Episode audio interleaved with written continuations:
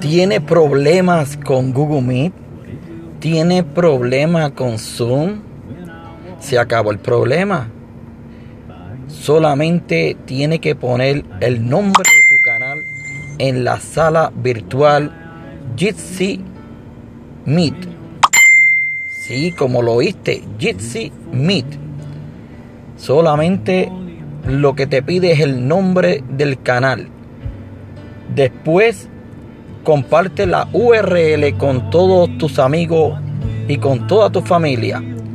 Puede hacer conferencia y también transmitir en directo. Todo en un solo lugar.